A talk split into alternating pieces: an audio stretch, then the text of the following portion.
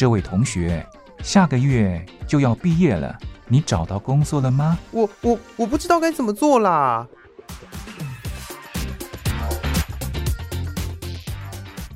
想找工作，却不知道该从何着手；想换跑道，却不知道自己能不能做得来。收听职业相谈所，让各行各业的前辈为你指点迷津。在职场上迷路的人啊，一起来寻找你的栖身之所吧！欢迎收听职业相谈所。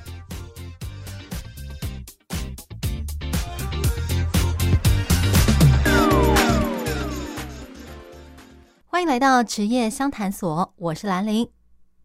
一般企业如果要对外营造良好的品牌形象，或者是要举办活动的时候，就会找来公关公司。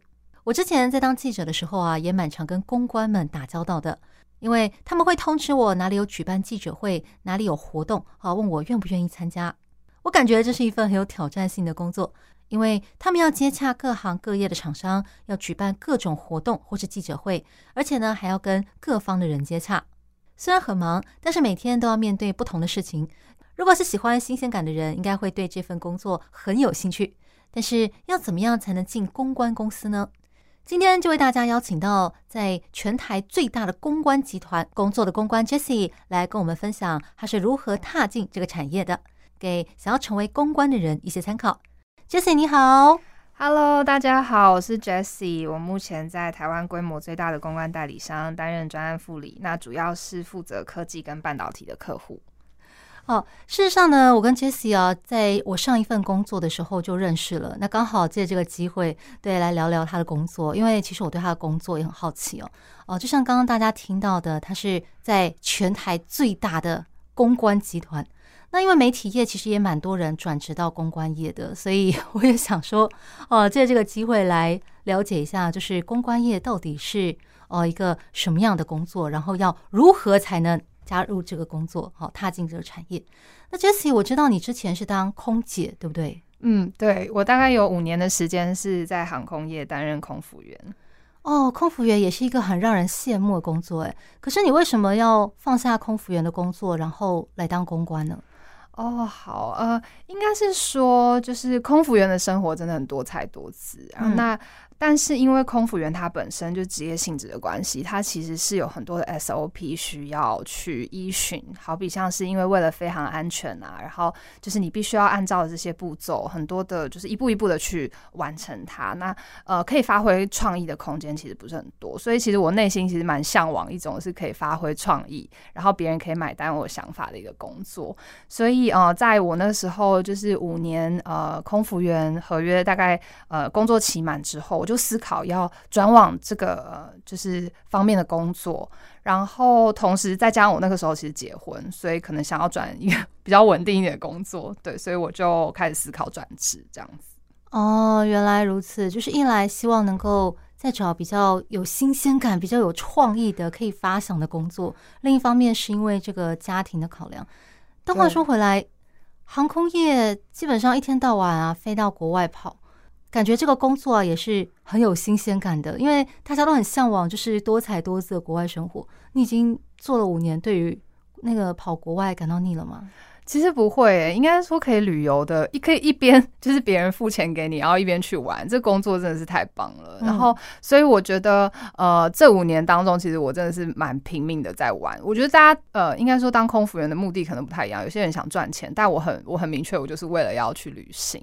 所以我就是在这五年之间，我就是拼了命的。然后比如说去规划旅行，然后我可以比如说二十四小时飞到另外一个国家，然后不睡觉继续出去玩，因为很有可能那边刚好是白天，那我停留的时间又不长，所以我觉得旅行这件事情对我来说是永远不会腻的，真的很好玩。嗯，所以转职的比较重要的一个其中原因，还是因为家庭，就是希望找一个稳定工作的考量。对啊，而且其实空服员哦、呃，在高空环境工作，其实对身体来说，某种程度还是会有点伤害。所以我大概就给自己五年的时间，然后希望之后有机会可以尝试其他的工作，这样子。哦，原来如此，原来如此。哦、呃，但话说回来。空服员跟这个公关业啊，完全是两种不一样的工作。哎，既然你要找稳定工作的话，你怎么不直接转？好比说地勤就好，为什么会想要跨到公关业啊？嗯，因为地勤某种呃某种程度来说，它其实也还是在航空业领域之内，对它能够有创意发挥的机会，其实也还是有限。所以我还是很希望，就是呃有机会可以在呃朝向更多创意发挥的工作去走。所以就觉得说，嗯，五年时间差不多，然后可以往外去寻找其他的工作机会。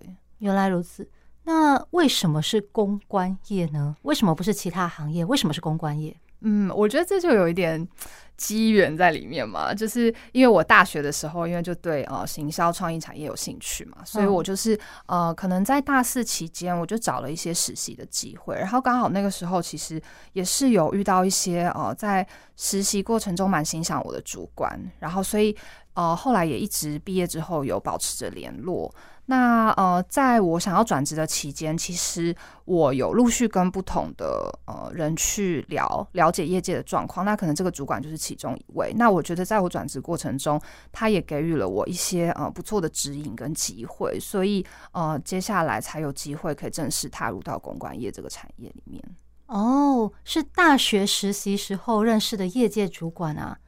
哇，那等于说你从大学毕业之后到航空业这中间五年的时间，你们都还保有联络？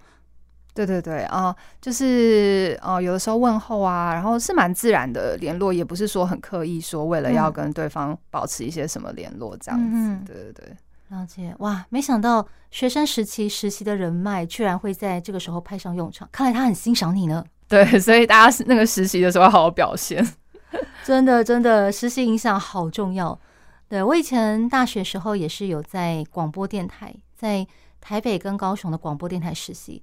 虽然说，呃，那个时候认识的主管们现在没有联络，但是确实当时的实习经验，在现在的工作上来说，真的帮上了很大的忙。至少不会让我在踏进这个产业的时候一无所知，然后面试的时候也可以派上用场。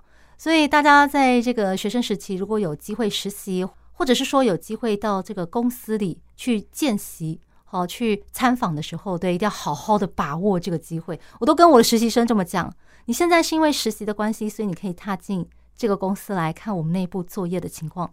呃，那你不再是学生之后啊，你要进来，你就必须要通过考试才能进来喽，就没有这么简单喽。所以你要好好把握现在参访啊、见习的机会。对，而且其实实习也是一个帮助自己可以更了解你兴趣的。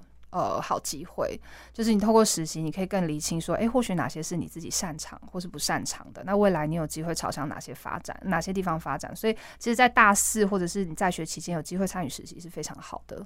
了解哦。那你刚刚提到，就是呃，在实习期间认识的公司主管介绍你进公司，所以当时进的就是现在这间公司吗？呃。应该是说，我那时候陆续自己也是有呃面试了一些其他的公司，呃，透过面试的过程也去了解自己有哪些能力或缺乏哪些能力。那呃，现在这间公关公司其实对，主要是透过当时候那个主管的引荐，然后也是通过正式的面试跟考核的流程，然后进到现在的公司。原来如此。刚提到就是，虽然说有认识的人引荐，但是还是要经过这个面试跟考试的嘛。那你在之前这个航空业的工作经验，现在到公关来，毕竟是不同的这个产业，所以在面试上的话，应该多多少少会遇到一些挑战吧？对，那你在面试考核的过程当中，有遇到什么困难吗？呃，对，应该是说，呃，毕竟跨产业领域，其实很多的经验你是需要从头累积的，但是呃，其实很多的能力。它或许是无形的，是可以延续的。呃，我先讲，就是可能在无形可以累积的部分。呃，因为一般人其实想到空服员，直觉就是觉得说啊，我们就是做客舱服务啊，可以到处去玩，就是在工作内容就是没有什么好说，大家都知道。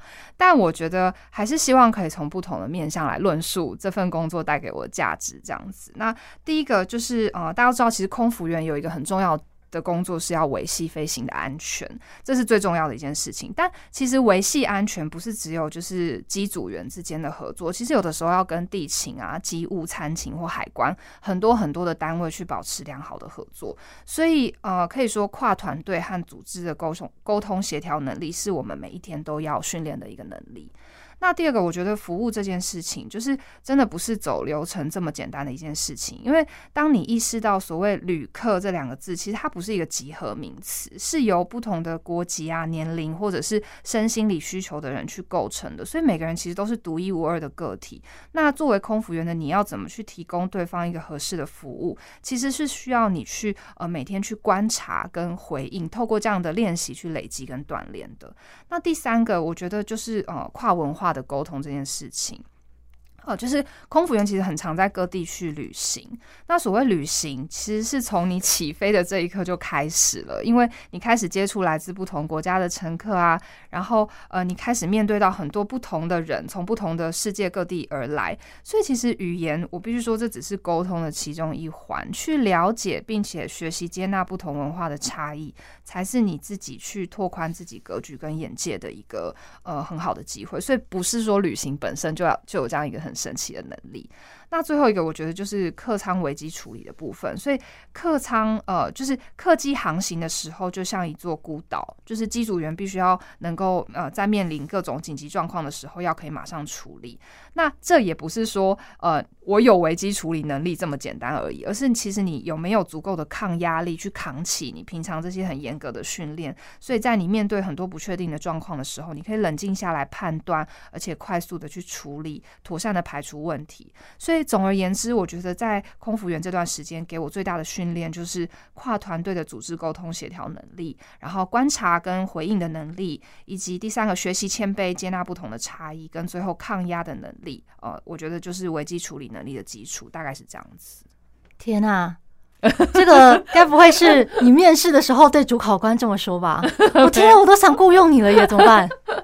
没有对，所以就是虽然说空服员的工作大家都知道，但是你要怎么样从里面去论述跟找出属于你自己的价值，并且应用在你下一份工作上面去说服呃你你的主管，就是想要用你的主管，我觉得是非常重要的。对，所以这个就是我刚刚提到一个无形的能力，就是他可能呃不是一个实质经验相关经验的累积，但是他会呃在你下一份工作的时候给你很好的呃就是养分，让你可以很快速的进入你的新的工作。哦，确实，对你刚刚讲的这些，真的都是放诸到各行各业都非常通用，而且非常好用、非常重要的技能。呃，刚刚讲的跨部门的团队合作啦，呃，观察力啦，沟通啦，还有危机处理，真的，因为像之前节目也有邀请到其他来宾，那我问说，你们觉得工作上最困难的地方是什么？那时候就有人回答说，他觉得要跟不同部门的人去沟通很累，甚至有人说，啊、我本来就是想要找一个可以安安静静的让我做好自己分内工作就好的职位，但是进来之后才发现，我进了一个大公司，然后我要跟不同部门的人去联络接洽，就觉得好麻烦。哦，当然他也说这个让他学习很多，对，但是真的好麻烦哦。嗯，所以你刚刚讲的就是呃跨部门的团队合作啊，然后对顾客观察力啊、沟通啊，真的这个是每个企业的员工每个职位真的都非常需要的重要的能力，而且这个是。不管你是什么职位，你是空服员也好，或者是你是公关公司也好，都需要这样的能力。那你这时候就是要把你之前一份工作有什么可以运用在现在这份工作的地方，把它提出来讲。对，这样子才能够让主管觉得，即使你是跨产业，我也会觉得你这个人是可以派上用场的。这很重要。对，呃，重要的是你自己怎么去看待你。呃的工作，就是每一份工作，不管是呃辛苦，或者是说呃是是很你很喜欢的工作，呃都有它的价值所在。你要能够找出这样的价值，然后并且把它呃能够拿来说服你自己，说服别人。了解。刚提到你从那个呃空服员转到公关这一块，嗯嗯，那你提到就是你之前的工作经验，对，哦、呃，给你现在进入公关业带来的帮助。但是毕竟是跨行，那我想问说，你在这个跨行的过程当中，应征面试上有没有遇到什么困难？呃，最大的困难其实主要是呃，因为在跨领域转职嘛，所以之前有很多呃实职的工作经验上面，可能一般的企业会觉得说，哦，空服员比较是归类在旅游服务业等等，所以并没有对于我想要从事的可能创意行销相关的产业有比较明确的经验加分。对，所以那个时候的确在这部分是有点吃亏的，然后也需要比别人可能付出更多的努力去了解自己，呃，要怎么去把这些能力做补足。对，所以那个时候其实我自己是呃广泛了做了很多的研究，那包含可能我想要进入这个领域，他们大概是哪样的工作内容，然后他们具体可能需要具备哪一些的工作能力。那除了我自己广泛的研究，我可能也会针对我特别有兴趣的几个品牌，我想要进去的企业去做个别的了解，然后去他们的官网啊，然后或者是说上网搜寻他们的呃相关的消息啊等等，去了解他们呃具体在做的内容有哪些。那我另外其实也有一个是我会实际就是。找一些业界的人来跟他们聊一聊，因为我觉得透过这样的聊聊，我可能也会比较知道，诶，可能我想象中我我读的这些资料跟实际业界正在发生的事情是不是有所连接，或者其实不如我想象的这样子，对，去帮助我去厘清说，哦，那这条路是不是真正是我想走的，我想选择的这样子。原来如此。哦，确实，在找工作的时候啊，对于你要应征面试的那间公那间公司做功课是很重要的。像你刚刚讲的啊，上网搜寻资料，或者是周边如果有相关的从业人员或者是长辈啊、亲友啊，跟他们聊聊哦。如果他们有那个人脉的话，可以介绍一下。那一方面是你了解这个公司，这样子在你应征面试的时候就可以派上用场。那另一方面，同时也让你知道，就是。这个公司这个工作，他大概在做什么？如果你在了解的过程中，你发现，哎，他好像跟我想象中的有落差，也许不是那么适合，那这时候你就可以考虑说，你要不要进这个公司工作？你要不要应征面试等等？这其实，在了解对方的过程中，也帮助你自己了解，就是你适不适合这个工作，你想不想要做这份工作？对，这真的是很重要的一件事。这真的很重要，因为。企业在找人的时候，他其实也很怕找错人。那我觉得找错人，或者是说你投入错产业，我觉得最大的不是，呃，最大的其实是时间的投入损失。就是说，你不仅呃，你投入了这段时间，那呃，时间是每个人最宝贵的资产嘛。对，那如果你在事前你没有了解到清楚了解到你自己可能呃想要的是什么。那有没有落差？就是总不能进去之后，就是突然说，哎呀，跟我想象的真的是天差地远，差太多了。那这样你投入的时间不都白费了吗？对，真的是，我们就不要浪费彼此时间了，真的。因为当你在这里浪费时间的时候，可能有别的好工作跑掉了。对，嗯，所以你倒不如事前先多花一些些时间去了解，那就是可以让之后节省更多走错路的时间。对，我自己之前有一个找打工的经验，就是我当时去应征补习班的客服老师，那我就查了一下那个补习班，好像评价也还不错，交通什么的也方便，网络上好像也没什么负评，因为网络上会有一些那种什么打工去之类的分享工作经验。那在补习班的话，他们也会分享说啊，哪些补习班很雷呀之类的，叫大家千万不要去。那我查过了之后都没什么问题，好，我就去应征了。然后面试的那一天。哦，补习班的人跟我说，这个工作除了当客服老师之外，其实还要兼当清洁员。哇，我就好，清洁员，这个你在职缺上面可没有这么著名哎。后来我就跟他说，哦，那不用了，谢谢。这太夸张了。对，但是我已经竭尽所能做了我能找的功课了啦。那剩下的部分就是靠那个面试来了解。总而言之，真的就是在正式上任之前，对这个公司，对你的工作。有所了解是很重要的，免得进去之后才发现说，哎，怎么跟我想象中的不一样？然后想要离职，你浪费了时间，而且这段履历因为时间太短，你可能还不适合放在你的履历表上面。对，它有可能会变成负面的扣分。对，因为你时间太短，大家就会觉得你是为什么这么短？中间是发生了什么事情？对啊，所以真的是浪费时间又写不上履历表，那何必呢？嗯，没错没错。哦，对了。那个 Jessie，我一直想问哦，就是公关跟行销有什么差别啊？因为蛮常听到这两个词放在一起讲的，但是我不太明白它的差别在哪里。还是说行销是公关的一部分吗？呃，好，那我觉得我想要先讲一下什么是公关。我想或许这样大家对于公关这个工作在做什么会比较好了解。好，所以其实公关就是公共关系啦，就是 public relations，然后就很多人会直接称它是 PR 这样子。顾名就是呃，顾名思义就是公共关系和公众的关系。那就是说，我们和呃公众来沟通，去达到可以提升品牌形象的这个目的。那这个品牌可能是个人或是企业，就是。各种组织，那公众指的就是呃品牌的各种的利益关系人，好比像可能是消费者啊、政府或者是经销商或是企业内的员工。所以简单来说，就是为了要达到提升品牌形象的目的，必须要让人家可以了解你、信任你。所以公关就是一份这样子的工作。我们是希望可以呃促进跟维系品牌和社会公众的关系。所以这其中所做的所有的规划，然后和行动，就是公关所做的工作。所以可能有些人会觉得。说哦，公关好像跟行销有点像，但其实是不太一样。因为行销其实本质上是可能为了要直接提升销售啊，或者是说消费者对商品的满意度。但是其实公关更着重的是媒体跟利益关系人之间的互动跟沟通，去增加大家对品牌的信任还有认知。所以我之前好像有听到一个我觉得蛮有趣的说法，也可以跟大家分享，就是行销某种程度上是你说你自己很好，但是公关其实就是要做的事情，就让别人觉得得。你好，这样子就是本质上就是有一点点不太一样。哦、嗯，对，所以如果你没有一个很好的品牌形象，就是你有再好的行销，可能也没有办法有太多用处。所以如果你已经有很好的品牌形象，其实你不用做太多的行销，某些时候其实你还是可以有很好的销售。哦，原来如此，原来如此。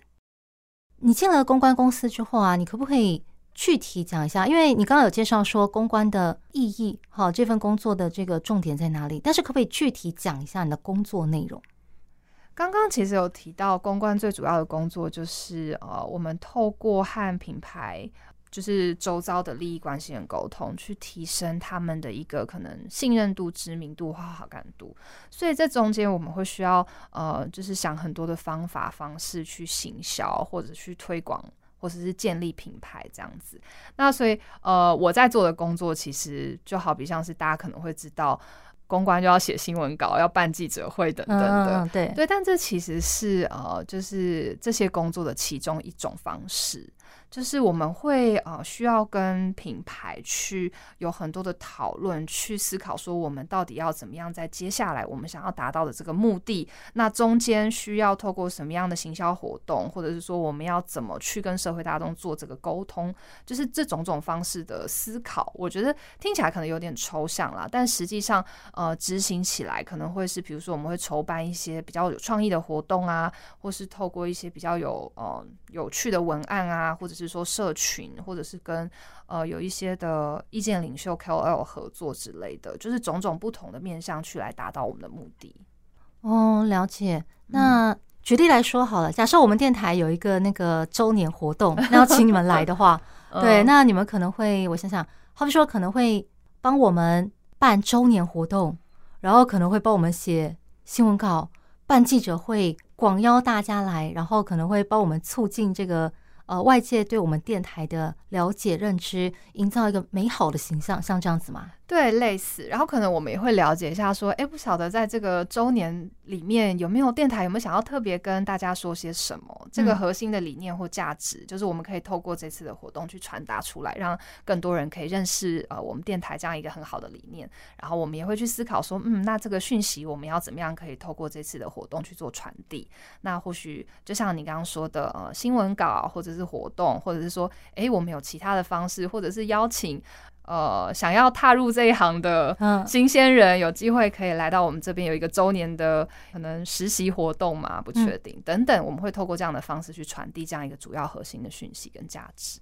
原来如此，所以公关真的就是帮顾客对外打造一个良好的。公共形象跟外界维持一个良好的互动关系，就所谓的公共关系，这样。对对，所以这中间真的很仰赖，就是呃，公关人有一个很很强大的企划能力跟创意力的发挥。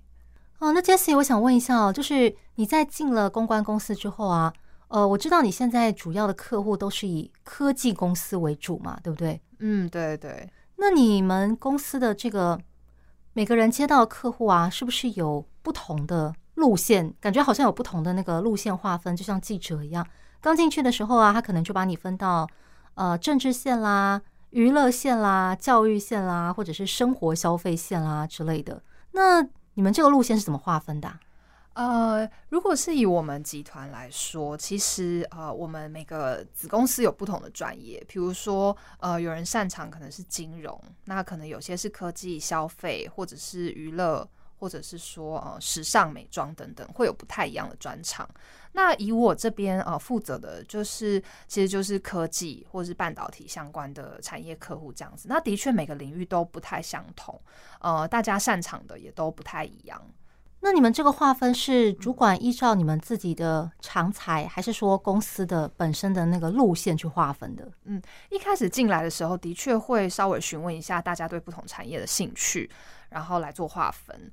但呃，有的时候我觉得也是一种缘分吧。对，就是缘分太一定。就是进来的时候，因为可能嗯。你可能会先从一个大的产业领域做进入，好比像是科技好了，但是科技旗下其实有分非常多，比如说比较偏消费的啦，或者比较 B to B 的，或者是半导体，它科技领域非常多。但你进到科技公关的这个领域，可能你呃初期被分配到的客户就会呃不太一定是你心里面想要的那个客户。呃，应该是说就是你在进入到。比如说科技公关的这个子公司好了，那你负责的客户可能会来自于半导体，来自于消费科技，来自于可能手机、网络平台、嗯、电商。对对对对对，就是他可能比较是 P to B to B 的，或者是说他有可能今天是 B to C 的客户，就是其实是不太一定的。那可能随着你接触的呃，就是品牌越来越多，你的触角伸得越广，你越来越知道你自己擅长的。哦、地方是什么？擅长的客户领域是什么？那你就可以再慢慢的朝向那个方向去做发展。原来如此，感觉真的跟记者很类似诶。就是像我当初刚进新闻业的时候，虽然主管哦、也是会稍微问一下，就是你平常有在看哪些方面的新闻，但是实际分发还是要看上头。那很多时候是，也许你分到了一个你有点了解，但是又不太了解的产业，那你因为工作的关系，你接触多了，你就渐渐的。哦，变成了对这个领域的了解越来越多，开始变成了一个专家，或者说至少比人家的一般人的了解要来的更多、更深入了。这样子，嗯，对，没错。那你一开始对这个科技领域 了解吗？应该是说，我一开始踏进科技这个领域的时候，其实我是比较偏向消费科技，呃，就是游戏的这个领域。哦，对对对，所以其实很好玩，就是。工作上面就是你可以一边打游戏一边工作，在游戏出来之前，玩？对，你就可以先试玩，羡慕。对，就是可以比玩家早一步了解这个游戏的内容啊，这样你才会知道怎么去行销跟推广这个游戏。嗯，对，所以其实蛮好玩的。但呃，就是消费科技的话，它就是呃转速比较快，工作的转速比较高，所以比较多加班啦。然后忙着试玩，忙着试用，对，然后赶快写心得出来，这样。对，然后我就记得以前就是我服务一个游戏的客户，然后我们就常因为很常要办记者会或是玩家活动啊，然后。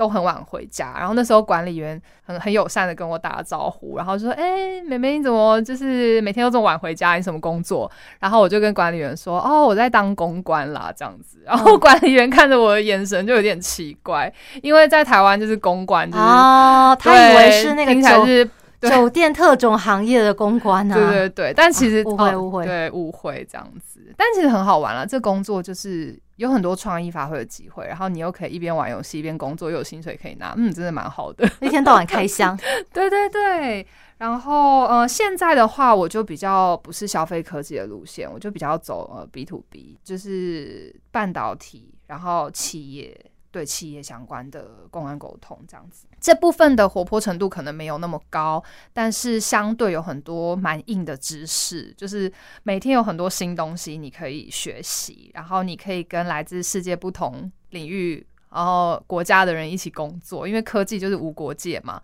所以其实非常好玩，就是看到的东西又更宽更广，然后每天都可以看到很多可能世界最前端即将要发生或者是正在发生的一些科技大事，其实我觉得非常的好玩。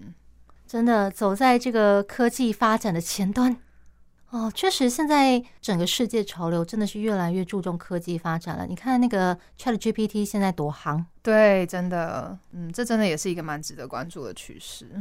了解，所以呃，在这个科技公关当久了之后，感觉真的是就是对那个科技产业的发展啊，知道越来越多了。其实我们也是在我上一个工作的时候，就因为我那时候跑科技线嘛，所以我们才 认识的。因为你就是接 洽我的人啊。对对对。那你刚提到，就是这个工作让你每天都要学习新的东西，虽然说比较硬了，不像是以前那个消费线科技的那种活泼，现在东西比较硬，但是。感觉上也是学到很多，所以你觉得学到新东西是你在这个工作中的最大乐趣吗？对，我觉得是我现阶段公关工作最大的乐趣。我觉得我是一个还蛮能从工作里面找乐趣跟价值的人，因为有的时候好像你会听到有些人说：“哎呀，我在这个工作里面待了一两年，好像就够了。”但我觉得，从不同的层次来讲，其实你是有机会认识到不同的产业领域、不同的客户。对你来说，每一次的接触都是新的。那呃，每一次的接触，你都会发现自己有很多不足的地方。所以，透过这些的呃，就是一次又一次不断接触新产业领域的机会，我觉得对我来说是一个很快乐的事情，而且也很有挑战性。哦，我之前邀请过的来宾啊，我问他们说。你觉得在工作上给你带来最大乐趣是什么？他们也是有好几个人提到，就是不断的学习新的东西。对，我觉得工作要做的长久哦，真的，你会对学习感兴趣，你会对新的东西觉得诶很好玩。这个真的是工作要做的长久的秘诀耶。对，我觉得可能大家呃每个人个性会有些不相同啦，但是呃我自己是真的很喜欢这些有挑战性跟好玩的事情，可以让我吸收到很多新知。嗯、我觉得带给我的那种喜悦跟成就感是蛮高的。那公关这个工作好玩就在于，其实我们很常是不只是学习，你需要去把这些知识吸收跟消化。呃，我很喜欢用一个字叫转译。就是我们的工作其实有很大部分的时间我们在转译，就是可能客户今天跟你分享一个很难的技术，然后可能一般人都听不太懂的一些概念等等的，但是透过你的消化跟吸收，有机会把它转译成就是大家听得懂的内容，有机会转译成大家可以感同身受的东西。我觉得这个就是我觉得在公关一个很有影响力跟价值的部分，也是我特别喜欢的部分。哦，对，确实这一点跟我们那个新闻业媒体人也是，我们也是经常要把那个专家学者哦的话，把它写成一般大众可以看得懂的比较通俗的内容。我们也是在做转译的工作，所以难怪人家说那个公关跟媒体业哦有很多相通的地方，媒体业转职到公关的人也是不少。对，呃，媒体业转进来的人也是非常的多。那呃，相对于在呃，可能媒体业界他们所累积的一些经验，在进入到公关呃这个领域过程，因为我们这个这个行业其实很常会需要跟媒体朋友有一些密切的互动，所以呃，或许从他们的角度就更知道说，诶，可能媒体。呃，他们需要什么样的素材？他们喜欢什么样的东西，或者什么样对他们来说是有新闻价值的内容？或许这个是呃，在媒体朋友转进公关这个领域，呃，可以获得的最大的优势。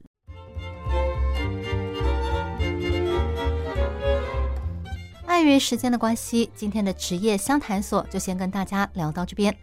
今天我们听到 Jessie 跟我们分享，她是如何从航空业的空姐转换跑道到公关业这个领域，她的工作内容有哪些，还有这份工作带给她哪些乐趣。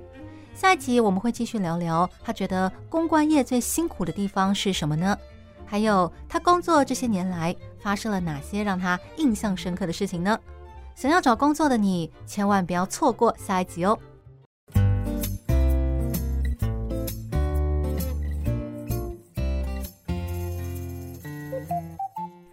我回来了，啊、来的正好。哎，来厨房帮我一下吧。好。哎，阿志没跟你一起回来啊？没有，他在加班。哎，又在忙工作。哎，你说你们俩都结婚这么久了，怎么肚子一点动静都没有啊？你们到底有没有好好在做人哈？哎呦，妈，你在说什么啦？我们才刚结婚一年而已，而且养小孩很花钱。我们也没有时间照顾，那有什么问题？我可以帮忙照顾啊！哎，你看隔壁家那个胖小子啊，可粘人了，他姥姥啊抱一整天都舍不得放手呢。呃，哎，一定是爸忘了带钥匙。妈妈，你去帮爸开门啦，这边我来就好了。哎哎，等一下，等一下。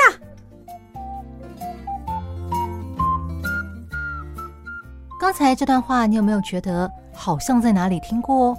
你是否也有被催生的经验呢？专家预估，四月起，随着人口高龄化与出生率下降，中国世界人口第一大国的地位将被印度取代。因此，中国政府推出各种鼓励生育的措施。但是，大家似乎对增产报国兴趣缺缺，这是为什么呢？职业相谈所与那些漫画教我的事。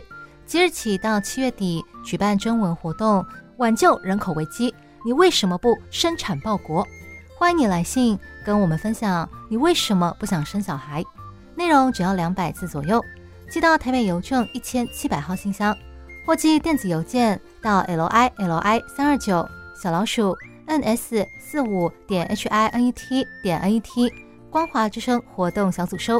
记得附上你的姓名、地址还有邮编。就有机会收到我们精心准备的台湾风礼物哦！即日起到七月底，欢迎参加光华之声征文活动，挽救人口危机。你为什么不生产报国？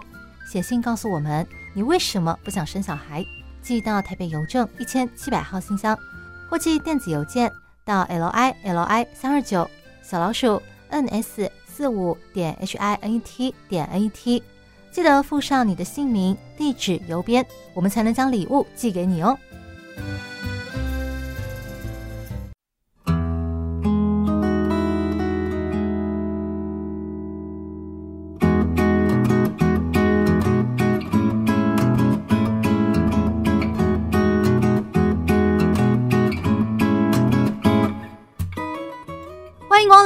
客人，要不要试试看我们期间限定的甜点呢？哦，期间限定的啊？对，这是老板为了特殊节日做的，每一次的口味都不一样，只有现在才有卖哦。要不要试试看呢？好啊，那给我来一份吧。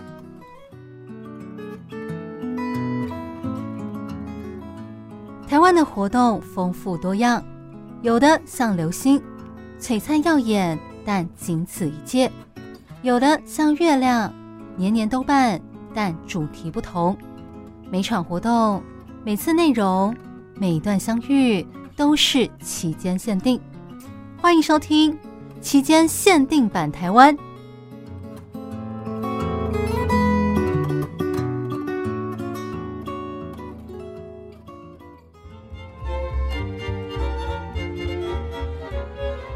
欢迎来到期间限定版台湾，我是兰陵。正在听节目的你，是否还是单身呢？或者你周围认识的亲友有人是单身吗？如果有，那你们来台湾玩的时候，千万不能错过台湾时下最夯的求姻缘热门景点，就是在台南鹿耳门圣母庙的月老殿。台南有四个非常有名的月老庙，而这个鹿耳门圣母庙的月老殿呢，也是其中之一。据说他从创立以来到现在，已经凑合了六万对新人。所以你可以在月老殿里看到许多呃新人们把他们的婚纱照寄到庙里，然后庙方就会把他们整理好贴在墙上作为见证。去年庙方在神明的指示下，在一楼新建了一个姻缘殿，然后把原本在三楼的月老弄了一个分灵神尊移驾到一楼。据说这么做是为了替那些呃帮子女求姻缘的父母着想，让他们不用辛辛苦苦地爬到三楼。而这个在一楼新建好的姻缘店，也成为了许多单身男女必去的热门景点。全新的月老店呢，它的装潢非常的现代，它有一整面用爱心形状的灯饰装饰成的彩虹墙。另外，它的空间也非常宽广，有一个爱心形状的艺术装置，旁边呢还附有很多桌椅，甚至还设置了咖啡机，可以让看对眼的男女直接在这里坐下来喝杯咖啡聊聊天。另外，店里还有一个很有趣的墙壁，上面有很多格子，可以让你翻来翻去。每个格子上面呢，都写满了跟爱情有关的标语。总而言之，这里是一个非常现代化的月老庙。虽然它是一间寺庙，但是感觉又有点像是一个联谊会场。在现代化的装潢、浪漫的设计，还有微笑的月老注视之下，让人感觉来这里求姻缘一定会成功。因此，在新的月老殿落成之后，妙方马上就跟民政局携手举办了一个单身男女未婚联谊活动。这个活动是在五月二十一，也就是这个礼拜天举行。据说在开放报名的隔天，男生的报名人数呢马上就秒杀了。听说有高达两百人报名，相较之下，女生报名的人数则是远远不够。于是，主办单位就公布了报名参加活动的男生的职业，里面有医师、消防员，还有科技新贵，而且还强调报名资格都是透过民政局官方审核，绝对有公信力。这个消息一出之后，马上女生的名额也爆满了，听说一天就突破了一百人。这下子男女双方的人数都招齐啦，应该可以不用担心了吧？但是没想到，很多没报名上的人呢，开始纷纷敲碗，希望呢能够追加几场。情况这么热烈，真是让人始料未及啊！于是主办单位就在脸书粉丝页上宣布，他们会加开七戏场，之后会以每季一场的形式，也就是每年举办四场活动。虽然说民间举办的相亲联谊活动很多，但是有月老坐镇加持的活动，感觉就是成功率很高呢。不晓得大家听了之后是不是也觉得心动了呢？以后大家如果有机会到台湾来玩，而且你刚好还是单身的话，可以到台南的鹿耳门圣母庙的月老殿来为自己的姻缘祈求看看哦。那今天的节目就跟大家聊到这里，我是兰陵，那我们下一期再见喽，拜拜。